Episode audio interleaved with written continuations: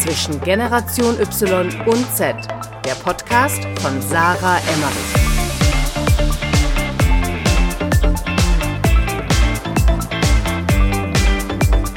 Herzlich willkommen zu einer neuen Podcast-Folge bei Zwischen Generation Y und Z. Ich bin wieder Sarah hinterm Mikrofon und ich habe vor mir sitzen die liebe Celine Flores Villas und zwar per Zoom-Call. Ähm, ich freue mich riesig, dass Celine hier als Gast dabei ist, denn ich verfolge äh, Celine schon ähm, gefühlt eine Ewigkeit und sie war auch eine riesige Inspiration ähm, für mich ganz am Anfang, als ich angefangen habe, LinkedIn zu nutzen, weil das war so vor ein, zwei Jahren und da sage ich mal, war LinkedIn jetzt noch nicht so beliebt wie Stand heute im äh, Dezember. Wir haben heute den 1. Dezember 2020 während dieser Aufnahme und ja, Celine hat schon einiges gemacht und ist definitiv äh, Vorreiterin auf LinkedIn und im Personal Branding in Deutschland. Ich glaube, sie ist immer die erste, die mir einfällt, wenn es um das Thema B2B-Influencer und Personal Branding geht. Wenn ich zum Beispiel mit Kunden zusammensitze und die mich fragen, ja, wie sieht denn so ein B2B-Influencer aus, dann äh, zeige ich meistens Celines LinkedIn-Profil. und äh, Celine hat aber auch noch viele andere Sachen in der Vergangenheit gemacht. Zum Beispiel war sie auch Miss Universe Germany ähm, ist mittlerweile LinkedIn Top Voice schon zweimal geworden und hat dieses Jahr auch The People Branding Company gegründet. Ähm, das klingt alles sehr vielseitig. Celine, erstmal herzlich willkommen. Erzähl uns doch mal kurz in deinen eigenen Worten, wer bist du und was machst du? Danke, Sarah. Ich freue mich total auf die Aufnahme mit dir jetzt. Ähm, ja, das war ehrlich gesagt schon äh, ziemlich gut zusammengefasst. Eine sehr gute Zusammenfassung von dem, was ich tue. Äh, genau, ich habe selber angefangen vor zwei Jahren auf LinkedIn Content zu veröffentlichen zu den Themen Innovation, Entrepreneurship und Technologietrends. Und äh, damals hat das eben noch kaum jemand gemacht. Und damit ist dann so ein Ball ins Rollen gekommen, der immer größer geworden ist. Aber damals, als ich angefangen habe, war ich eben auch noch mitten im Masterstudium. Also ich hatte eigentlich gar nicht vor, irgendwie direkt zu gründen oder mich selbstständig zu machen, sondern das kam dann irgendwie so eins zum anderen. Mein ursprünglicher Plan war, bei Ernst Young eben übernommen zu werden und dann in einer Unternehmensberatung zu arbeiten, im Innovationsteam. Daraus ist dann nichts geworden, weil dieser LinkedIn-Schneeball eben immer größer geworden ist und das so viel Spaß gemacht hat, dass ich gesagt habe, hey, ähm, ich mache das jetzt Fulltime und dann ähm, im zweiten Schritt ein, ein Geschäftsmodell daraus. Und das habe ich jetzt eben dieses Jahr gemacht. Das bedeutet, klar, ich ähm, influence immer noch selber auf LinkedIn ganz viel und mache natürlich trotzdem noch täglich Content, aber ich habe jetzt eben auch ein Unternehmen gegründet, bin eben dann doch unter die Gründer gegangen und helfe da jetzt anderen Professionals, ihre Brand aufzubauen. Das ist eben genau diese People Branding Company, von der du gesprochen hast, wo wir eben auch diesen digitalen Campus initiiert haben, wo es ganz viele verschiedene Experten Experten gibt, die da auftreten und ähm, unseren Teilnehmern dann beibringen, wie sie ihre Personal Brand aufbauen. Es gibt verschiedene Lektionen mit ganz vielen Trainingsvideos und Unterlagen und so weiter. Also wer da durchstarten möchte auf LinkedIn, der sollte da unbedingt mal reinschauen. Ja, ich durfte da ja auch schon reinschauen. Also für jeden, den äh, Personal Branding interessiert, der sich gerne eine Personenmarke aufbauen möchte oder der verstehen möchte, wie er Social Media für sich nutzen kann, es lohnt sich auf jeden Fall, ähm, da einen Blick reinzuwerfen. Denn ich habe äh, tatsächlich noch nie einen so coolen Online-Kurs gesehen, würde ich jetzt einfach mal so platt sagen, weil der wirklich äh, schön designt ist und äh, sehr durchdacht ist. Also Chapeau an äh, Celine und ihr Team. Ähm, wenn ich jetzt gerade schon sage, Celine und ihr Team, mit wie vielen Leuten arbeitest du denn mittlerweile? Du bist ja mit über 70.000 LinkedIn-Followern ähm, unter anderem und ganz, ganz vielen großen Kunden ähm, und einer eigenen GmbH jetzt bestimmt nicht mehr alleine aufgestellt. Nee, genau, absolut. Also äh, das Team wächst äh, stetig. Es sind aktuell auch noch relativ viele Freelancer mit an Bord. Das ist also jetzt gerade so eine Mischung aus Angestellten und Freelancern, aber wir wollen das jetzt natürlich immer mehr ausbauen. Und ich suche da auch eben aktuell jemanden, der vor allem mir zur Seite steht, weil eben äh, dadurch, dass dieser Account auf LinkedIn immer größer geworden ist, natürlich da auch so viele Anfragen irgendwie reinprasseln, die ich gar nicht mehr schaffe, alleine zu ja, weiterverarbeiten und darauf zu reagieren, sodass ich da jetzt tatsächlich jemanden auch äh, suche, der ganz eng mit mir zusammenarbeitet und mir hilft, Termine zu koordinieren und so. Also das ist jetzt so der, der nächste Step, Step ist jetzt der zum äh, ja, Personal Assistant oder Assistant to the CEO, wo ich gerade Bewerbungsgespräche führe und ähm, ja, dann mal gucken, wo das nächste, äh, nächstes Jahr weiter hingeht. Fakt ist, ähm, mein Team arbeitet komplett remote zusammen, also wir sind alle nicht an einem Ort und das soll auch auf jeden Fall so bleiben und ich möchte auch äh, gerne ein, ja, eher eher am Anfang jetzt gerade noch ein kleines Team bleiben, weil wir haben ja ein digitales Produkt. Also ich versuche letztendlich ein skalierbares Produkt zu bauen, was sich nicht unbedingt durch die Mitarbeiterzahl skaliert, sondern einfach auf Basis des Produktes, nämlich durch den digitalen Charakter. Und ähm, das ist letztendlich im, im Fokus bei mir gerade. Wie kam es denn eigentlich dazu, das würde mich super interessieren, dass du mhm. dich so krass für das Thema Innovation, Technologie und Entrepreneurship überhaupt interessierst? Also wenn man auf dein LinkedIn-Profil kommt, dann steht da ja zum Beispiel auch Follow if you think differently. Ähm, wenn man dich jetzt sieht, ich meine, du warst auch bei Miss Universe, äh, du bist die Miss Universe Germany geworden, du hast bei einem Schönheitswettbewerb mitgemacht, du siehst super aus.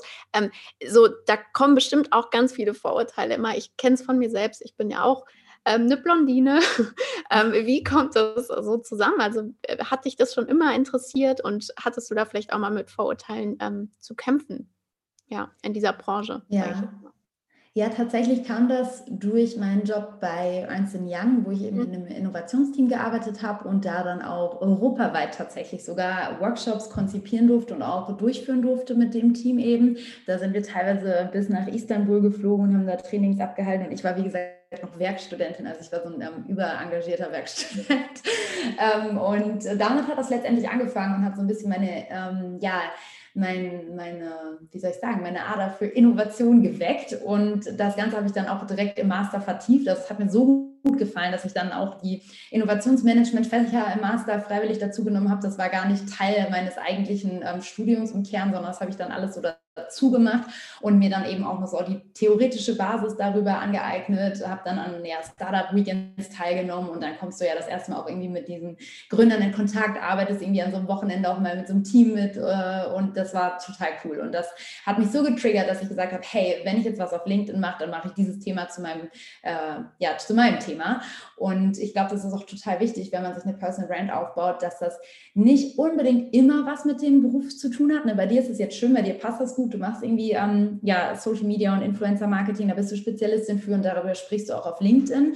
Aber wie bei mir, bei mir hat das gar nicht unbedingt zusammengepasst. Also ich habe Kommunikationswissenschaft studiert und vorher immer beim Fernsehen Praktika gemacht und so ähm, und habe dann aber einfach mit diesen Innovationen nochmal ein anderes Thema gefunden, aber habe ich trotzdem darauf fokussiert in meinen Inhalten, weil ich dachte, hey, das ist irgendwie ein Thema, das erschöpft sich nie. Also sich so über Technologien und unsere Zukunft Gedanken zu machen, das wird in zehn Jahren auch immer noch geil sein und mir immer noch Spaß machen. Und danach habe ich so entschieden. Und da bin ich auch heute total glücklich drüber, weil ich jeden Tag aufs neue Bock habe, zu dem Thema Content zu machen. Und äh, wenn man sich ja positioniert, dann entscheidet man sich ja irgendwie bewusst für oder gegen irgendein Thema. Und ich bin total froh, dass ich das damals gewählt habe. Also das sollte man sich auf jeden Fall gut überlegen, wenn man Personal Branding startet. Jetzt bin ich so ein bisschen abgedriftet von deiner eigentlichen Frage. Ne?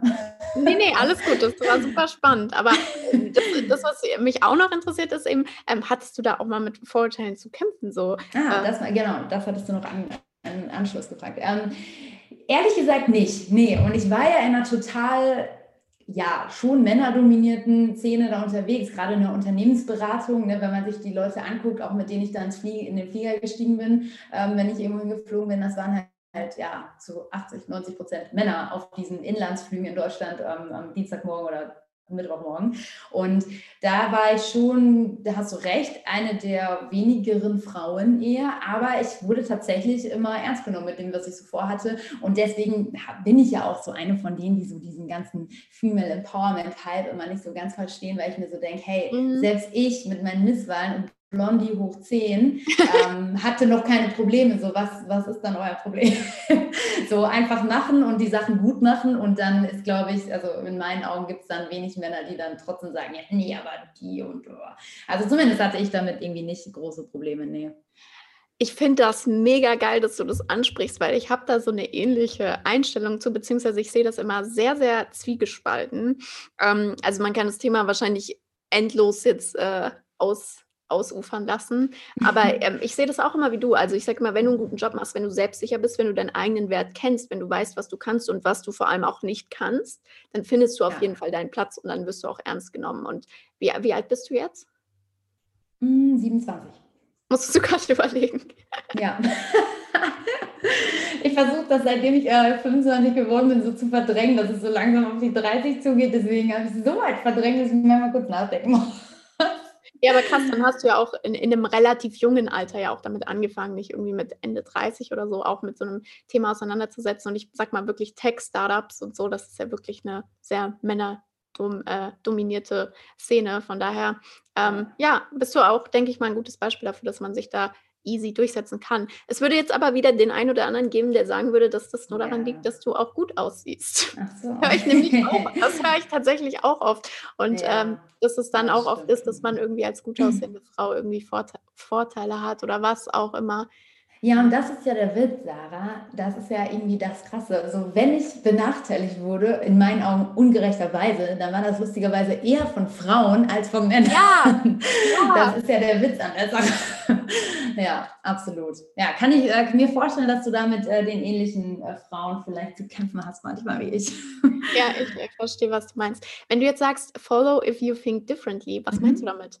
Also, was heißt für dich anders denken?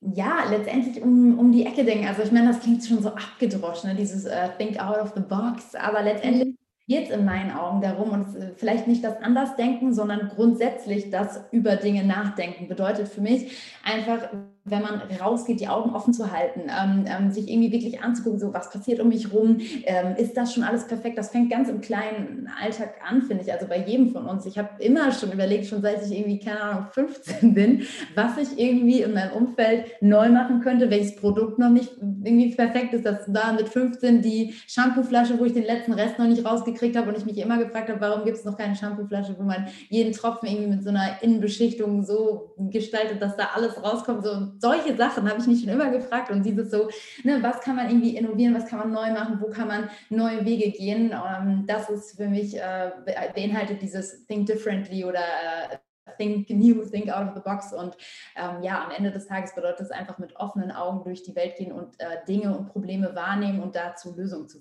finden. Und das finde ich so unfassbar spannend. Ja, das hast du ja dann auch ähm, jetzt schon mehrmals selbst gemacht. Ich meine, würdest du sagen, dass du deinen Job oder die den Beruf, wo du jetzt heute mit Geld verdienst, also die Art und Weise, wie du Geld verdienst, vielleicht kannst du es auch nochmal ganz grob sagen, weil vielleicht der eine oder andere sich denkt, okay, mhm. sie macht Beratung, sie macht Moderation, sie hat irgendwie ihren eigenen Online-Kurs, aber wie verdient sie jetzt eigentlich Geld? Ähm, hast du dir das selbst erschaffen? Würdest du das so se sehen, dass du quasi deinen eigenen Job so ein bisschen auch mitentwickelt und erfunden hast? Weil ich kann mir vorstellen, dass du vielleicht vor ein paar Jahren ähm, gar nicht damit gerechnet hättest oder gar kein Bild im Kopf hattest von dem, was du jetzt heute machst. Weißt du, wie ich meine? Ja, ja, total, absolut. Ja, ähm, hast du auch total recht. Also als ich angefangen habe, gab es ja B2B-Influencing auf LinkedIn de facto in Deutschland noch nicht, also in Amerika schon. Und da habe ich mich auch so ein bisschen orientiert, beziehungsweise mir angeguckt, was gibt es da so für Creator, wie groß sind die so, was machen die so, wie sind die gewachsen und habe das letztendlich für mich adaptiert und dann hier in Deutschland gemacht. Und mein Ziel, als ich angefangen habe, Anfang 2018, war, schon immer eigentlich das, was ich jetzt heute ja, am Ende auch erreicht habe. Also mich so zu positionieren, dass Brands, relevante Tech-Player oder, oder Startups oder whoever auf mich zukommen und sagen, hey, können wir mit dir kooperieren? Hast du Bock, mit uns ein Interview zu machen? Also dass letztendlich die Leute auch zu mir kommen, weil ich die Reichweite habe. Ähm, das, das war damals das Ziel, aber ich wusste nicht, dass das so gut und schnell funktioniert. das ähm, ja, war mir nicht klar. Und dass das dann so funktioniert hat, ist natürlich mega. Und, und ja, klar, auch diese, diese Bezeichnung B2B Influencer und damit Geld zu verdienen. Ähm, das ist übrigens nur ein ganz kleiner Teil und das mache ich nur, wenn es passt. Also dieses grundsätzlich, meine Reichweite auf LinkedIn zu verkaufen, ist nicht mein Geschäftsmodell. Ähm, und das mm, ja, mache ich nicht, in, ja, oft, nicht oft und in nur seltenen Fällen und immer nur dann, wenn die Brands wirklich ähm, cool sind und 100 hundertprozentig zu mir passen. Und das war auch was, was mit Sicherheit neu war und wo auch jetzt teilweise Anfang diesen Jahres irgendwelche Marketing-Specialists irgendwie meine Postings kommentiert haben, die dann mit einem Anzeige-Tag ähm, versehen waren. Also bedeutet, das war dann tatsächlich ein bezahltes Posting. Und da wurde dann runtergeschrieben, ach krass, guck mal, das ist jetzt die erste Kooperation, die ich hier sehe auf LinkedIn, irgendwie die, ja, wo, wo der Content äh, paid ist. Und ähm, da dachte ich mir so, wow, okay, das mache ich seit einem Jahr. Krass, dass manche Marketer immer noch nicht auf den Trichter gekommen kommt ja. und dass es das auch in der B2B-Welt gibt. Und insofern, ähm, ja, glaube ich, gab es den Job da noch nicht so und, und mit Sicherheit habe ich den dann irgendwo für mich erschaffen. Und auch diese Plattform, die ich jetzt mache, und das ist übrigens auch mein Geschäftsmodell, also ich verdiene mein Geld damit, anderen Professionals und anderen Unternehmen eben das Gleiche beizubringen und denen ja, zu erklären, wie sie sichtbar werden. Und das ist das, wo, womit ich Geld verdiene und wo, ähm, ja, wo mein Schwerpunkt jetzt auch liegt. Also das ist ja das, weshalb ich auch das Unternehmen gegründet habe. Und das ist auch was, was ich natürlich nie dachte vor zwei Jahren, ne, dass ich das mal machen werde. Aber ich bin natürlich nicht die Erste, die einen Online-Kurs gemacht hat, sondern einfach jetzt einen besonders coolen Online-Kurs zu einem coolen Thema. Ja. Aber den Job, äh, Online-Kurse zu machen, den gab es mit Sicherheit auch schon vorher. Ja, das ja. gibt es äh, schon seit ähm, ein paar Jahren oder wahrscheinlich auch schon ein bisschen länger. Ja. Super ja, spannende Branche, aber leider auch sehr viel Schrott, sagen wir es mal so auf den Punkt. Ja. ja, ja, total, absolut. Ja. Sag mal, hast du denn eigentlich mal, äh, welche, welche Lektion hast du dir so angeguckt in dem, in dem Training? Boah, das ist schon wieder, ich bin ein super vergesslicher Mensch. schon wieder zwei Wochen her. ich schon wieder. Ja, Nein, stimmt, ich habe ähm, für mich ist super interessant, ähm, weil ich ja selber sehr viele Anfragen ja auch zu dem Thema bekomme und jetzt mittlerweile ähm, tatsächlich empfehle, wenn mir jemand auf LinkedIn schreibt, hey, kannst du mir mal ähm, mich zum Thema beraten oder coachen, sage ich immer, schau dir Celines Kurs an. Wenn du äh, unbedingt ein One-on-One-Coaching willst, dann kannst du es gerne mit mir machen, aber kauf dir lieber Celines Kurs, weil sie hat alles zusammengefasst. Und äh, deswegen habe ich es mir super ähm, gespannt. Also ich habe in viele Videos reingeguckt, um zu sehen, wie du das erklärst, wie du das mhm. machst weil ich es auch super, super spannend fand. Und was ich ähm, cool fand, ist auch, dass du sehr viel erstmal darüber sprichst und das habe ich mir auch angeguckt über die Zielsetzung. Also, dass man sich mhm. erstmal darüber klar werden soll, weil das ist bei mir in der Beratung auch immer ein Riesenthema, dass ich mich erstmal ja. mit dem Unternehmen hinsetze, so, ja, schön, dass ihr jetzt Influencer-Marketing machen wollt, aber wisst ihr überhaupt, warum und wie mhm. und wer und was so? Und äh, ja. das fand ich schön, dass du dich erstmal mit den Leuten auch hinsetzt und ähm, ganz klar ausarbeitest, hey, wer bin ich, was will ich, was ist mein Ziel?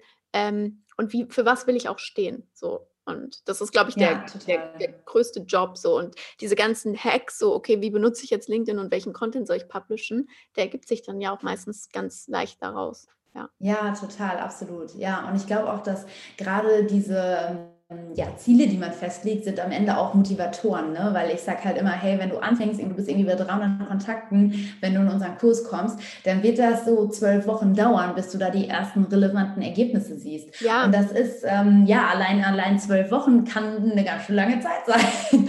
Und da muss man schon äh, sich gute Ziele gesetzt haben, die einen auch richtig motivieren, um dran zu bleiben, weil sonst hältst du das halt nicht durch und ziehst es nicht durch. Und dieses Personal Branding auf LinkedIn, das ist nämlich kein Sprint, sondern ist ein gottverdammter Marathon. Marathon, den man ja. da läuft, über Jahre hinweg, wo man täglich letztendlich oder, oder hoffentlich so mindestens dreimal die Woche guten Content macht. Und äh, deswegen ist es total wichtig, dieses Ziel vor Augen zu haben. Ja, mega schön auf den Punkt gebracht. Und ähm, ich glaube, man sieht einfach äh, ja auch an deinem Beispiel und an vielen anderen Beispielen, es gibt ja auch ganz, ganz tolle Creator mittlerweile oder einfach Unternehmer, die ihr Wissen teilen auf LinkedIn, wie, ja. viel Reichweite man darüber aufbauen kann, ähm, wenn man es halt über einen gewissen Zeitraum einfach macht. Und dass es auch einfach super viel Spaß machen kann, weil man sollte sich ja mit Themen beschäftigen, die einen auch selbst interessieren und nicht nur andere. Ja. Ja, ja, absolut, total. Ja. Aber was mich jetzt interessieren würde, ist, weil das habe ich mir ja noch nicht angeguckt, ich habe mir den Campus angeguckt, aber ihr macht ja jetzt auch Live-Sessions. Ähm, wie liefen ja. die ersten Live-Sessions denn? Ja, äh, total unterschiedliche Themen waren das ja auch. Deswegen liefen die auch total unterschiedlich und es ist auch total spannend für uns zu sehen, ne, wo, wo viele Leute teilnehmen und wo vielleicht noch nicht so ein hohes Interesse ist, weil vielleicht die Verbindung zum Thema Personal Branding auch noch nicht ganz klar ist. Also zum Beispiel hatten wir den Vlad auf unserem Campus, der, der ist einer der bekanntesten und erfolgreichsten Rhetorik-Coaches und Trainer mhm. in Deutschland und hat mehrere Bücher dazu geschrieben, hat auch den erfolgreichsten Rhetorik-Podcast gemacht, falls da jemand Bock hat hören. Ähm, Vlad heißt er, ich weiß gar nicht, wie sein richtiger Name ausgesprochen wird, aber ich nenne ihn äh, seit eh und je Vlad. äh, darunter sollte man ihn auch finden, Vlad und Rhetorik, dann werdet ihr ihn finden. Und ähm, ja, der war da, dann hatten wir jetzt, gestern war das, glaube ich, ähm, eine Session mit dem Norman und der hat was zum Thema Medienrecht gemacht. Also all diese Dinge. Ne? Was muss ich als Werbung kennzeichnen? Gehört eigentlich mein LinkedIn-Account mir oder gehört der meiner Company, in der ich arbeite, brauche ein LinkedIn-Account, sowas wie ein Impressum und all diese Dinge. Ähm, also so Fragen, so rechtliche Fragen auch, die wir da durchgegangen sind. Ähm, und da haben wir eben, genau, zu allen möglichen Themen, die irgendwie Grenzgebiete sind, in denen auch ich kein Spezialist mehr bin. Also muss man ja auch mal so sagen, warum hole ich diese anderen Experten? Weil irgendwo hat meine Expertise natürlich auch Grenzen. Und da arbeite ich dann einfach mit anderen zusammen, die, die das einfach noch besser können und hole die dann an Bord. Genau, aber das äh, läuft ganz gut und ist äh, total spannend. Auf jeden jeden Fall ist äh, da immer einiges los im Chat und es kommen Fragen und so. Und äh, ja, das ist natürlich dann Teil auch dieses ganzen Kurses und es macht auf jeden Fall sehr viel Spaß. Ja, Ja, ich, ähm, also wie gesagt, guckt es euch auf jeden Fall an. Ich werde es verlinken, den People Branding Campus. Ich glaube, es gibt nichts in Deutschland auf dem Niveau und von jemandem, der auch wirklich so viel Ahnung hat von ähm, Personal Branding. Also ich finde es auch immer wieder spannend, weil jeden in der, also ich glaube, jeder in der LinkedIn-Blase in Deutschland kennt dich auf jeden Fall.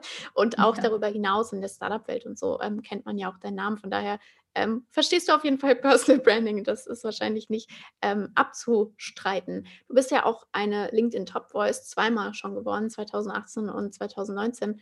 Was bedeutet das denn? Also für mich bedeutet das grundsätzlich erstmal, dass mein Content wahrgenommen wird und das freut mich unfassbar, ähm, weil dafür mache ich das letztendlich, dass ich irgendwie ja, wertvolle Diskussionen anstoßen kann auf der Plattform und auf Basis von einem Posting von mir halt Leute sich kennenlernen, weil die irgendwie darunter diskutieren in den Kommentaren und sich dann irgendwie gegenseitig connecten und dadurch neue Kontakte entstehen. Also ähm, dieses Netzwerk zu spinnen über meinen Content, das ist das, was mich antreibt und das natürlich dann mit diesem Award oder wie man auch immer das nennen mag, ähm, wird, ist natürlich mega cool erstmal und hat mich auch im ersten Jahr total überrascht. Also wie gesagt, da war ich noch mitten im Studium und irgendwie Werkstudentin und dann kam so dieser Preis und ich so, was? Damit hatte ich nicht gerechnet. Und ja, ich meine, grundsätzlich für LinkedIn andersrum ist es so, dass die diesen Award natürlich vergeben, um noch mehr Leute dazu zu bringen, da Content zu machen. Davon gehe ich jetzt einfach mal schwer aus, ne? weil das ist ja irgendwie was, was man dann auch wieder teilt und worüber man spricht. Und so lernen dann viele andere Leute von der Plattform und sagen so, ach krass, guck mal, dieses Jahr ja zum Beispiel hier der Jens Spahn oder Gerhard Schröder, glaube ich, sind Top Voices geworden. Und da dann ja zu sehen, wer da so unterwegs ist und dann teilen die das wieder in anderen Netzwerken und dann sehen das Leute, die noch nicht bei LinkedIn sind und dann melden die sich vielleicht an, weil die denken, hey, auf LinkedIn kann ich dem Gerhard Schröder auch noch folgen. Und so ähm, ja, nutzt LinkedIn das, glaube ich, als Tool für sich, einfach um für das ja. Thema mehr Öffentlichkeit zu schaffen und auch am Ende mehr Nutzer zu gewinnen. Ähm, ja, macht auch total Sinn. Ne? Ähm, genau, aber das ist natürlich äh, mega cool und habe mich damals auch total gefreut. Ja, es gibt ja nur 25 Top Voices im Dachraum, oder?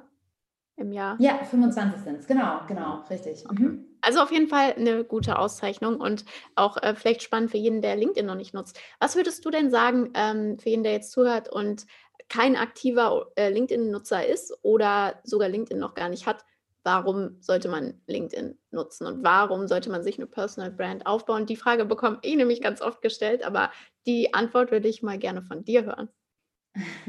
Ja, äh, grundsätzlich klassifiziere ich das immer in so ja, verschiedene Ziele, die man damit erreichen kann und die auch unterschiedlich viel Aufwand mit sich bringen. Und zwar fange ich jetzt mal mit dem obersten Ziel an, das ist vielleicht dieses Awareness generieren. Also bedeutet grundsätzlich mal für andere Leute ein Begriff zu werden, eine gewisse Sichtbarkeit zu bekommen, ähm, ja, einen Bass zu kreieren, so rund um sein Thema und rund um seine Person oder sein Unternehmen. Das ist, glaube ich, so das erste Ziel. Aber Awareness generieren heißt halt noch längst nicht, dass du über LinkedIn Kunden gewonnen hast, sondern das ist noch ein sehr ja, Ziel, was weit oben an so einem äh, Sales Funnel angeordnet ist, wenn man sich den jetzt mal vorstellt und auch nicht ja so viel Effort erfordert, wie wenn man sich zum Beispiel als Thought Leader positionieren möchte. Also wenn man ein Experte zu einem bestimmten Thema darstellen will oder auch ist im echten Leben, aber das einfach noch nicht sichtbar in der Online-Welt repräsentiert, so, ähm, dann macht es natürlich auch äh, Sinn, LinkedIn zu nutzen, um sich da entsprechend einen Expertenstatus und eine Expertenposition aufzubauen. Das wäre dann so ein zweites Ziel und dafür zum Beispiel muss man wesentlich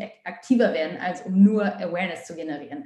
Sondern wenn du dich als Experte positionieren willst, dann musst du da echt schon äh, ja, ordentlich Content machen und natürlich ähm, ja, deine, deine Community mitnehmen, die auch hinter die äh, Kulissen führen, den, ähm, deine Point of Views teilen. Also bedeutet auch Meinung und Position zu beziehen zu bestimmten Themen. Das ist ja auch irgendwie was, was einen Vordenker oder einen Experten ausmacht, dass er nicht nur Bestehendes nachquasselt und gut aufbereitet, sondern dass er oder er oder sie dann eben entsprechend auch Sachen einordnet und so weiter. Das sind alles Sachen, die man, glaube ich, als Thought Leader eben ja, machen kann und sollte auf LinkedIn und deswegen auch ein sehr, sehr cooles Ziel ist. Und das kann man definitiv darüber erreichen. Und dann klar, Kundenbindung, ne, irgendwie, wenn du da aktiv bist und du bist da mit deinen Kunden connected, dann ist das natürlich ein super Tool, um die up to date zu halten. Auch wenn du gerade zum Beispiel, jetzt nehmen wir mal so einen Berater, der hat jetzt kein Projekt mehr mit irgendeinem Kunden, aber berichtet auf LinkedIn weiterhin über sein Thema, seine Expertise, dann hast du ja immer eine Bindung. Du bist immer bei den Leuten auf dem Radar. Und sobald die wieder was brauchen, werden die sich als erstes bei dir melden, weil die dich ja täglich oder ständig auf LinkedIn sehen und sehen, was du da machst.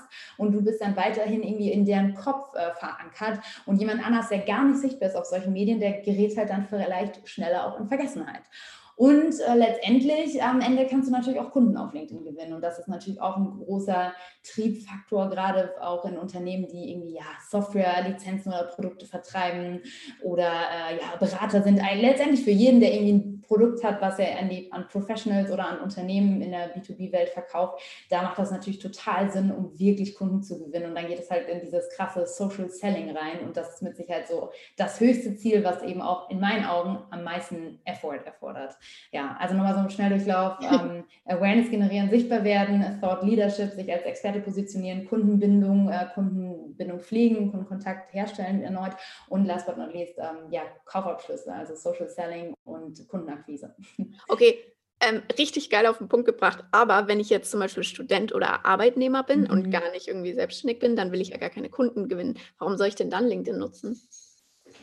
Ja, dann natürlich, weil du extrem attraktiv dann auf dem, auf dem Arbeitsmarkt bist. Ne? Also als ich eben angefangen habe, das zu machen, hatte ich, obwohl ich mich noch nirgendwo beworben hatte, schon die ersten Jobangebote im Postfach. Also ich glaube, gerade für Young Professionals ist es total interessant, sich da zu positionieren, irgendwie erzähl zu erzählen, was man kann, was man vielleicht auch schon in Praktika und so weiter gelernt hat, um dann entsprechend auch äh, ja, schon Traffic zu bekommen, äh, Unternehmen, die auf einen aufmerksam werden und irgendwie dann auch so als High Potential wahrgenommen wahrgenommen zu werden und zu gelten. Und ich glaube, da verschafft man sich unheimlich große Chancen auf dem Arbeitsmarkt. Und was ich glaube, was jetzt in Zukunft kommt, ist, dass wenn ja immer mehr Young Professionals sowas machen und dann halt auch eine gewisse Reichweite mitbringen von zum Beispiel 10.000 Followern auf LinkedIn, dass das mit Sicherheit in Zukunft auch irgendwann was ist, was im Vertrag mit festgehalten wird und mit vergütet wird. Weil ja, wenn jemand da in sein Studium rein investiert und dann sowas, so eine Followerschaft mitbringt, ist das ja ein unheimlicher Wert, der entsteht, wenn man diese Person dann hired und die Person auch über sein Arbeitsleben und das Unternehmen berichtet, über seinen persönlichen Account. Und das allein deswegen kann es sogar Sinn machen, weil ihr vielleicht sogar noch eine bessere Position habt, um Gehälter zu verhandeln. also da gibt es äh, ja so viele Gründe ähm, und vor allen Dingen natürlich Netzwerk, ne, das habe ich jetzt noch gar nicht gesagt, aber es ist vielleicht so eines der wichtigsten Themen. Es läuft so viel über Vitamin B und wenn du halt keine Kontakte hast, ähm, dann kann das äh, ja dir schaden in deiner Laufbahn. Und LinkedIn ist am Ende ein riesen Netzwerk. Also da findest du all diese Kontakte und kannst direkt mit denen in Kontakt treten. Also das ist vielleicht nochmal so ein Allround-Oberziel für, glaube ich, jeden, einfach dieses riesige Netzwerk zu nutzen und, und ja, sich äh, zu eigen, zum, äh, äh, wie heißt es, äh, sich ähm, ja, daran zu bedienen, sage ich. Eignen. Genau, ja, genau, ja. genau. Ja, ja, mega geil auf den Punkt gebracht. Also das äh, könnte man jetzt hier richtig schön ausschneiden ähm, ja. und als LinkedIn-Werbespot benutzen. Ach so. Nein, aber ich, ich, weiß genau, was du meinst. Also äh, LinkedIn ist ja, ja auch meine, meine Lieblingsplattform ähm, und ja, ich, ich verstehe niemanden, selbst wenn du in einem sozialen, ähm, sozialen Beruf arbeitest oder du bist noch voll am Anfang, du bist noch in der Ausbildung oder im Studium, der nicht LinkedIn benutzt. Zumindest passiv und auch nicht aktiv. Äh, wenn man jetzt sagt, man ist gerade passiver äh, LinkedIn mhm. oder noch gar keiner, aber man möchte anfangen, LinkedIn-Content zu generieren, was wäre dein erster Tipp? Ja, als erstes ist es vielleicht gar nicht so schlecht, einfach mal andere zu beobachten ne? und, und, und mal zu gucken, was machen die denn da so. Und, und so habe ich auch angefangen. Als allererstes habe ich mal geguckt, okay, in Amerika diese Influencer, was machen die denn da? Was machen die für Content? Welcher Content funktioniert gut? Wie sind da die, ähm, ja, die Klickzahlen, die, die Ansichten, die Kommentare und so weiter? Auch zu gucken, was sind das so für Diskussionen, die da stattfinden. Und dann würde ich sagen, kann man im ersten Schritt sich einfach tatsächlich mal selber damit einbringen und dann äh, mal mitdiskutieren oder so unter so einem Posting. Also es muss ja nicht direkt von 0 auf 100 äh, sein, du hast noch nie was gemacht oder bist womöglich nicht bei LinkedIn angemeldet und äh, übermorgen machst du das erste Posting. Das muss ja gar nicht immer sein, sondern am Anfang mal zu beobachten und dann irgendwie langsam teilzunehmen, auch an diesen Diskussionen, die da stattfinden, einfach mal einen Kommentar zu schreiben und auch zu gucken, hey, wie, re wie reagieren da andere wiederum drauf? Wird mein Kommentar vielleicht auch geliked? Und dann bekommt man langsam auch so eine Sicherheit. Und dann würde ich sagen, ne, natürlich, ähm, irgendwie Netzwerk strategisch erweitern, ähm, Kontakte einladen, die man, Leute, die man kennt, die man vielleicht tatsächlich einfach noch nicht auf LinkedIn eingeladen hat oder mit denen man noch nicht connected ist, da einfach mal wirklich nochmal durchgehen, so hey, habe ich denn da eigentlich jeden in meinem in meiner Kontaktleiste, mit dem ich mal zusammengearbeitet habe aus früheren Jobs oder fehlen da noch ein paar, um das irgendwie zu vervollständigen und dann auf der anderen Seite natürlich auch strategisch vorzugehen und Leute einzuladen, mit denen man noch nicht vernetzt ist, ist auch ganz wichtig, weil am Ende des Tages ist LinkedIn wie eine Konferenz oder Messe, wo man ja auch neue Leute kennenlernt, nur dass diese Messe digital 24-7, 365 Tage im Jahr mhm. stattfindet. Und das ist natürlich viel geiler, als ein ganzes Jahr lang zu warten, um dann einen einzigen Tag auf eine Messe zu gehen und da womöglich im Gespräch verwickelt zu werden mit irgendwem, auf den man keinen Bock hat. Äh, stattdessen kann man viel gezielt auf LinkedIn direkt auf die Leute zugehen, ähm, ja, die irgendwie wertvoll für einen sind oder für die man selber wertvoll sein kann und sich dann entsprechend ja, connecten. Und so, das sind so die ersten Schritte, was ich glaube ich machen würde. Und dann natürlich, ich glaube, wenn man da so ein bisschen sich rumgetrieben hat, dann juckt es hoffentlich in den Fingern und man will einfach selber loslegen. Ja, voll. Auf jeden Fall. Also wie gesagt, du warst da auch äh, maßgeblich eine Inspiration für mich vor ein, äh, für mich vor ein, zwei Jahren. Das freut äh, mich mega. Selber, selber Content zu kreieren, äh, weil ich mir das so angeguckt habe. Und ich bin dann auch jemand, dem es dann in den Fingern juckt. Ähm, ja, wenn, wenn man jetzt vielleicht ähm, nicht so der ambitionierte Creator ist, dann ähm, muss man sich vielleicht auch eher darüber Gedanken machen, okay, ähm, ich kann auf LinkedIn ja auch aktiv sein und zum Beispiel kommentieren bei anderen Leuten. Und ich muss vielleicht am Anfang gar nicht selbst Inhalte kreieren, sondern ich kann auch erstmal gucken, ähm, wie ich mich da zurechtfinde mit meinem Netzwerk und die Inhalte von denen konsumieren und auch ähm, kurieren, sage ich mal. Also genau. kommentieren beispielsweise. Das mag Total. ich auch sehr an LinkedIn. Man muss ja nicht selber ähm, so krass zum Creator werden, sondern man kann auch einfach aktiv sein. Ja, total. Und es hat auch ja eben jeder nicht das gleiche Ziel. Ne? Wir haben vorhin über diese Ziele gesprochen. Ähm, mein Ziel war von Anfang an, mich irgendwie als Creator oder Influencer oder wie auch immer man es nennen mag, zu positionieren. Und dann, das bedeutet natürlich auch auf Quantität zu gehen, also einfach eine riesige Plattform an Menschen äh, da zu kreieren. Und das Ziel hat aber nicht jeder und das ist auch mit Sicherheit nicht für jeden das richtige Ziel, sondern für jemand anders ist es vielleicht eher das Ziel, wirklich die, ich weiß nicht, äh, 20 besten Vertriebler im Bereich, I don't know, Textilverarbeitung ähm, zu finden und die mit denen connected zu sein, ne? weil das explizit die Zielgruppe ist und jemand anders interessiert diese Person auch gar nicht. Also dann macht es auch mehr Sinn, auf, auf zum Beispiel auf Qualität zu gehen und zu sagen, nee, hey, ich suche genau nach dieser Gruppe und der Rest interessiert mich nicht und mit denen will ich lieber ähm, ja, ein, ein enges Verhältnis pflegen und, und vielleicht ganz gezielt auch für die nur Content machen. Vielleicht initiiert man dann auch noch eine Gruppe irgendwie, ne, mit, wo man sich dann nochmal austauscht mit solchen Leuten, was man äh, ja äh, letztendlich selber dann forciert. Und äh, das kann auch ein Weg sein. Also es hat nicht jeder diesen Creator-Weg und das ist auch nicht jedermanns Anspruch und mit Sicherheit auch nicht jedermanns Ziel und das ist auch völlig in Ordnung so. Ja, vielleicht will ich ja auch gar nicht ähm, selbst zum äh, LinkedIn oder B2B-Influencer ähm, werden. Ähm, kannst du aber vielleicht mal erklären für, für Leute, die jetzt sagen, okay, aber ich habe ein Produkt, das könnte man eigentlich gut im B2B-Umfeld ähm, platzieren und ich würde gerne mit B2B-Influencern ähm, arbeiten, um mein Produkt oder meine Marke bekannter zu machen. Was ist denn jetzt überhaupt ein B2B-Influencer? Was zeichnet den aus? Oder wenn ich mit dem Begriff nichts anfangen kann, wie würdest du das erklären? Ich habe jetzt auch tatsächlich nicht irgendeine Definition parat und auswendig gelernt, aber Influencer kennt man ja aus dem B2C-Bereich, also genau wie sie auf Instagram eben Botschafter sind letztendlich, und so könnte man es vielleicht auch übersetzen, Botschafter für bestimmte Themen, für bestimmte Anliegen, ähm, ist es halt auf LinkedIn genauso. Also im, im B2C-Bereich auf Instagram ist es dann ein Botschafter für das Thema Fitness und Sport zum Beispiel. Also wenn wir jetzt die Pamela Reif nehmen, die da herum irgendwie ihre Produkte gestrickt hat und da letztendlich Profi ist und Inspiration für ganz viele andere und irgendwie Millionen von Leuten ihre YouTube-Videos gucken, so ist man dann eben im B2B-Bereich äh, Inspirationsgeber und Botschafter für ein Thema wie äh, Cloud Computing oder I don't know, ähm, irgendein anderes, ja, exotisches Thema, was ähm, ja eben eher in der B2B-Welt angesiedelt ist. Oder so wie du eben für Influencer-Marketing oder so wie ich eben für Technologietrends und Innovation und, und die Startup-Szene. Und ich glaube, das ist so die, die beste Erklärung und Übersetzung. Also letztendlich Botschafter zu sein. Und dieser Botschafter kann dann natürlich auch für andere Brands aktiv werden. Und dann sind wir natürlich bei diesem Thema B2B-Influencer-Marketing wiederum, wenn andere Leute sich oder andere Unternehmen sich dann am Ende genau dieser Reichweite und dieser Reputation eines Botschafters oder Influencers bedienen. Ja, ja, sehr gut erklärt, auch wenn du die äh, Definition äh, nicht parat hattest, ähm, fand ich eine super Erklärung. Wir sind ja jetzt ähm, in einem Podcast, wo es sich eigentlich auch sehr ums Thema Generation dreht, also nicht nur um, um LinkedIn und nicht nur um Ma äh, Marketing, unsere genau. Lieblingsthemen hier, sondern ähm, es dreht sich ja auch darum, was unsere Generationen beschäftigt. Und ähm, du bist ja Generation Millennial mit 27, also Generation Y. Ähm, Identifizierst du dich damit oder beschäftigst du dich überhaupt damit? Hm, also tatsächlich mit dem Generation Thema noch nicht so viel. Ich glaube, das liegt daran, wenn man irgendwie noch so selber jung ist und so mittendrin und ist irgendwie immer was los, dann hat man so keine Zeit, sich zu besinnen und sich zu überlegen, stehe ich gerade zwischen den Boomern und äh, Settlern oder nicht, sondern in dem Moment ist mir das dann immer relativ, ja, egal, ich habe mir da noch nicht große Gedanken drüber gemacht, aber ähm, ich merke natürlich einen Unterschied zu zum Beispiel meinen kleinen Brüdern. Also der eine ist relativ nah an mir dran, aber der andere ist tatsächlich 2000 geboren. Ich glaube, das ist dann mhm. spätestens äh, Generation Z.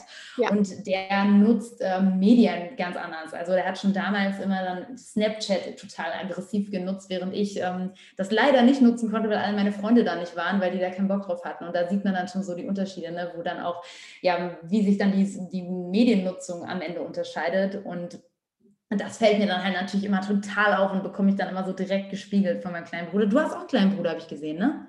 Ja, ja, der ist halb so alt wie ich. Also das ist auch super Ach, spannend. Ja, ja, total, siehst du? Dann ja. ist das ja echt das Gleiche. Also mein Bruder ist sieben Jahre jünger als ich und ähm, ja, das ist natürlich schon krass zu sehen, wie die das dann anders nutzen. Oder auch meine ähm, ja, äh, Gastfamilie in England, wo ich eben äh, in London, wo ich ein Praktikum gemacht habe, da die hatten auch eben zwei jüngere Kinder oder Töchter und die haben zum Beispiel nie WhatsApp genutzt, sondern immer ähm, iMessage oder eben Snapchat auch. Also so, dass die kein WhatsApp genutzt haben, war für mich so random. Ja. Äh, und das ist bei meinem kleinen Bruder eben ähnlich. Ne? Also dieses, ähm, ja, Snapchat ist dann irgendwie eher der Messenger-Tool. Und das hat mich auch immer so deswegen verwundert, warum immer Snapchat mit Instagram verglichen wurde. Ich dachte immer, ey Leute, ihr solltet das nicht mit Instagram vergleichen, sondern mit WhatsApp, weil das ist viel mehr ein Messenger als irgendwie eine Selbstdarstellungsplattform, wie, wie es Instagram ist. Ähm, ja, und da sehe ich natürlich krasse Unterschiede. Und dann wird mir auch manchmal klar, so, wow, Celine, du bist ganz schön alt geworden. so, dass du halt äh, die Sachen schon anders nutzt ähm, als, als die Youngstars, die jetzt hinterherkommen. Ja. Inspiriert euch das ähm, für das ganze Thema Innovation auch? Also ihr habt ja jetzt zum Beispiel auch, wie ich gesehen habe, äh, gegründet. Vielleicht kannst du dazu noch kurz was ähm, erzählen, ähm, weil euch das mit dem Thema Klopapier dieses Jahr auf, äh, auf den Sack ging quasi. Ähm, was habt ihr da jetzt gegründet? Ja, ähm, ja, genau. Also wir haben eine Company gegründet, die letztendlich das Klopapier ja, dem, dem Klopapier den Kampf ansagt, vielleicht kann man so sagen. ähm, denn äh, dieses Produkt kennen viele aus Japan wahrscheinlich. Das bedeutet, da ja, nutzen die ja keine normale Toilette, sondern eine Toilette mit Dusch-WC-Sitz oder Duschfunktion bedeutet letztendlich, wenn man auf Toilette gegangen ist, ja, muss man äh, kein Papier mehr nutzen, sondern kann sich einfach direkt den Po abspülen, was natürlich viel hygienischer ist. Äh, dadurch entstehen eben solche Dinge wie Hämorrhoiden nicht oder es ist halt auch einfach viel ja, sauberer, weil ich bringe immer den Vergleich, so wenn du in, mit deinen Händen in Scheiße fasst, dann würdest du dir ja auch nicht einfach mit Papier abwischen, oder? So, sondern wir würden natürlich unsere Hände waschen. Also warum zur Hölle sind wir Europäer immer noch so unkultiviert und nutzen halt Klopapier? Keine Ahnung, auf jeden Fall richtig eklig. Und äh, dieses Dusch-WC, ähm, ja, soll das natürlich ändern und lösen. Und das Coole ist eben, dass wir da jetzt eine, am Ende eine Direct-to-Consumer-Brand aufbauen, was in der Sanitärbranche eben super unüblich ist. Also da läuft alles immer über von den Herstellern über Händler, wiederum über Händler und dann geht das irgendwie in den Baumarkt. Das bedeutet, eigentlich hat der Konsument selten Kontakt zu dem Hersteller und wir äh, oder zu dem, ja, zu dem ersten Händler. Und wir ja, vertreiben dieses Produkt am Ende über einen Online-Shop. Also du kannst dir mit ein paar wenigen Klicks das Produkt zulegen. Du kannst es vor allen Dingen selber installieren in unter 30 Minuten und es ist eben verhältnismäßig günstig, weil Dusch-WCs haben sich in meinen Augen auch deshalb noch hier nicht durchgesetzt, weil es einfach super teuer ist, ne? weil so ein Teil kostet halt irgendwie von anderen Herstellern irgendwie 1000 Euro oder mehr und unser Dusch-WC das kostet halt einfach mal 249 Euro und das ist natürlich ähm, einfach was, was jetzt auch viel mehr Leute sich ähm, ja, afforden können oder, oder leisten können, wie man auf Deutsch sagt. Sorry, ich bin so ein Denglischsprecher. Ja, ähm, ja und, und das wollen wir jetzt ähm, probieren, eben hier natürlich auch äh, diesen Trend loszutreten und hoffen, das wird gut angenommen. Ja, äh, mega cool, mega spannend. Könnt ihr natürlich auch bei Celine auf LinkedIn äh, verfolgen, wie es damit weitergeht. Ähm, genau. genau. Ich stelle jetzt die letzte Frage, die ich immer ähm, als letztes im Podcast stelle, mhm. auch wenn ich dich noch gerne eine Stunde lang ausquetschen würde, äh, weil ich es einfach toll finde, was du machst. Aber ähm, die letzte Frage, die ich immer stelle, ist, wärst du lieber 20 Jahre früher oder 20 Jahre später geboren? Oh, ich glaube, ich wäre, oder ich bin mir ziemlich sicher, ich wäre lieber 20 Jahre später geboren, einfach weil ich dann wüsste, wie es weitergeht. ich finde, es gibt so viele coole Trends aktuell und ich glaube, manche Sachen, das wird noch so lange dauern, bis sich irgendwie manche Innovationen und Technologien durchsetzen und ich habe irgendwie Angst, dass ich so in, keine Ahnung, 40 Jahren irgendwann von diesem Planeten verschwinde und nicht weiß, wie manche Sachen ausgegangen sind. Also auch für beispielsweise, äh, wie Elon Musk es ja erträumt, irgendwann auch den Mars besiedeln werden. Ich äh, glaube, sowas werde ich leider nicht mehr miterleben. Deswegen auf jeden Fall lieber später, weil das hätte ich dann gerne doch noch gewusst. ja. Ja, äh, mega geile Antwort. Ich glaube, das war äh, eine der ersten Antworten in diese Richtung. Ähm, man merkt auf jeden Fall, dass du sehr in der Zukunft lebst und sehr innovationsgetrieben bist, auch anhand dieser, dieser Antwort, weil die meisten haben eher Angst vor dem, was in der Zukunft passiert. Und das finde ich mega, mega erfrischend bei dir, dass ähm, du, dass du so die Zukunft so positiv siehst, sage ich jetzt mal. Wahrscheinlich ja. auch in deiner täglichen Arbeit. Ja, ich glaube auch. Nee, auf jeden Fall das spannendste Thema. Ich glaube, wenn man sich einmal mit Zukunft beschäftigt hat, dann findet man alles andere auf einmal langweilig, weil dann weiß man ja schon, was noch alles geht und was noch alles kommt. Und das ist ein Thema, was unfassbar begeistern kann und triggert. Mich zumindest. Was ist das, was dich am meisten äh, fasziniert? Aktuell tatsächlich die Weltraumfahrt und ähm, ja, da, darüber habe ich auch schon einen Artikel mal geschrieben, weil ja, der Elon Musk ähm, ist da ein der Vorreiter und hat dieses Thema eben kommerzialisiert. Das ist ja gerade so der, der Trend. Aber bisher war eben Raumfahrt eher ein staatliches Unterfangen, bedeutet alle Raumfahrtmissionen, die es gab, da ging es eben eher auch so um, um ja, Mächteverhältnisse zu demonstrieren. Also wer schickt, welches Land, welche Nation schickt den ersten Mann auf den Mond. Und es ging eher um, um ja, eben staatliche Anliegen, die damit ähm, ja, äh, thematisiert wurden oder, oder weshalb diese Raumfahrtmissionen gestartet wurden. Und jetzt wird das eben immer mehr kommerzialisiert und ähm, also bedeutet immer mehr private Unternehmen dringen in diesen Markt, also in diese Branche, wie es eben Elon Musk als einer der ersten getan hat. Und das kommt jetzt immer mehr nach Europa. Und in meinen Augen werden die nächsten Innovationen, die wir sehen werden auf unserem Planeten, werden aus, dem, aus der Raumfahrt kommen und aus dem Weltraum. Äh, sei es irgendwie, ne, wir, wir sind jeden Tag damit in Kontakt, wenn wir irgendwie Google Maps nutzen. Das funktioniert alles nur, weil da oben Satelliten sind. Und davon wird es eben immer mehr geben und es wird immer mehr Möglichkeiten geben. Und da entstehen jetzt total neue Unternehmen und Player eben auch hier im deutschen Markt. Und, und das sind die neuen, in meinen Augen, ähm, Startups, die Innovation unfassbar treiben werden. Und das interessiert mich total. Und da könnte ich stundenlang irgendwie Sachen gucken und lesen. das fasziniert mich, ja. Ja, mega spannend. Ich finde das auch total interessant, aber ich beschäftige mich leider gar nicht damit, weil ich so in meiner Social Media Bubble bin. Und deswegen gucke ich auch echt gerne deine ähm, Stories, muss ich sagen, weil du da ja auch ähm, oft Updates machst. Ich weiß nicht, ob du es bei LinkedIn oder bei Instagram gesehen hast. Ich glaube bei beiden, ähm, wo du ja auch so täglich oder wöchentliche Updates zum Thema Innovation auch ja, gibst. Genau. Und ähm, ich glaube, es ja, wie du sagst, es gibt nichts Spannenderes, ähm, sich mit zu beschäftigen als Zukunftsforschung auch so ein bisschen. Ja. ja, genau. Aber, aber bleib du lieber in deinem Social Media Influencer-Ding, weil da brauchen wir gute Leute. Und wenn alle nur noch in den Weltraum gucken wie ich, das wäre total bescheuert. Weil so, nur so gibt es Experten in jedem Punkt, äh, in jedem Thema, wenn jeder, ähm, ja, wenn, wenn man sich grundsätzlich in so Themen auch vertieft. Ne? Und das ähm, fällt mir wiederum manchmal schwer, weil ich so viele Sachen interessant finde. Und ich finde es immer, ich andersrum finde es immer total beeindruckend, wenn jemand wie du so sein Thema gefunden hat und da so richtig Experte für ist und, und da so richtig tief reingeht. Äh, äh, das finde ich immer äh, total spannend und das begeistert mich total. Also da machst du echt einen krassen Job und ähm, nochmal Hut ab, also was du da schon alles auf die Beine gestellt hast. Echt äh, Wahnsinn. Oh, wie, wie, wie, lieb, vielen Dank, Celine. Das, äh, damit habe ich jetzt nicht gerechnet. Aber du bist ja auch, also dein Thema, finde ich, wo du absoluter Experte bist, ist halt LinkedIn oder Personal Branding. Auf jeden Fall. Ja, ja, das, das, das stimmt, das stimmt. Das lasse ich mir ähm, auch zusprechen. Danke. ja, auf jeden ja, cool. Fall. Möchtest du noch irgendwas loswerden? Ansonsten waren das jetzt deine ähm, Schlussworte.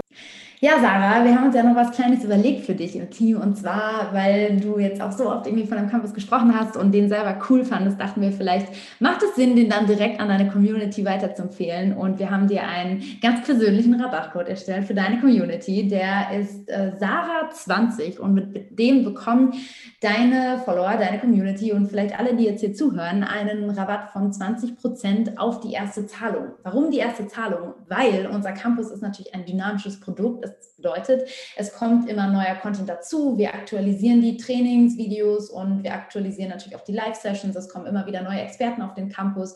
Und weil wir das eben immer up-to-date halten und es da immer neuen Input gibt, ist das Ganze ein Monatsabo, was natürlich aber monatlich kündbar ist auch. Also letztendlich wie Netflix für Personal Branding auf LinkedIn. Ähm, und da kommt man eben jetzt auf die erste Zahlung mit dem Rabattcode SARA20 20 Prozent. Super, danke Celine, das finde ich mega cool, die Aktion. Wir hatten die ja zum Launch ähm, auch schon mal, aber nur für 24 Stunden. Das heißt, ja. äh, sichert es euch auf jeden Fall, das ist jetzt hier Podcast exklusiv. Ähm, das ja. werden wir uns anders teilen. Deswegen ähm, finde ich eine mega coole Aktion und ähm, da könnt ihr auf jeden Fall den ersten Monat das austesten und dann auch dranbleiben, ähm, wenn ihr merkt, okay, ich brauche auf jeden Fall Input zum Thema Personal Branding. Vielen Dank an dich, dass du äh, mich hier interviewt hast, dass ich hier Gast sein durfte. Es hat sehr viel Spaß gemacht und ich werde natürlich weiter verfolgen, was du tust. Und wir sind ja connected und daten uns auch immer ab, was ich super cool finde. Ähm, insofern danke. Ja, danke an dich, Celine, äh, für deine Zeit und für deine Inspiration und vor allem für die vielen LinkedIn-Tipps. Ich hoffe an alle, die zugehört haben, ähm, dass ihr was mitnehmen konntet, aber da bin ich mir auch sehr, sehr sicher. Wenn ihr Celine weiterverfolgen äh, möchtet, dann könnt ihr das natürlich am besten auf LinkedIn tun. Auf Instagram könnt ihr das auch tun. Da macht sie auch ab und zu Stories, die ich gerne gucke. Und ihr könnt natürlich auch The People Branding Company auschecken, beziehungsweise Celines ähm, Online-Personal Branding-Kurs, werde ich euch alles verlinken. Danke euch fürs Zuhören. Wenn euch die Folge gefallen hat, dann teilt sie doch gerne, gerne, gerne mit einer Freundin, einem Freund, einem Kollegen oder bei Instagram oder LinkedIn oder wo auch immer ihr, wollt. Und dann hören wir uns bei der nächsten Folge zwischen Generation Y und Z. Und bis dahin wünsche ich euch, wünsche ich euch was. Bis bald. Ciao, ciao. Ciao.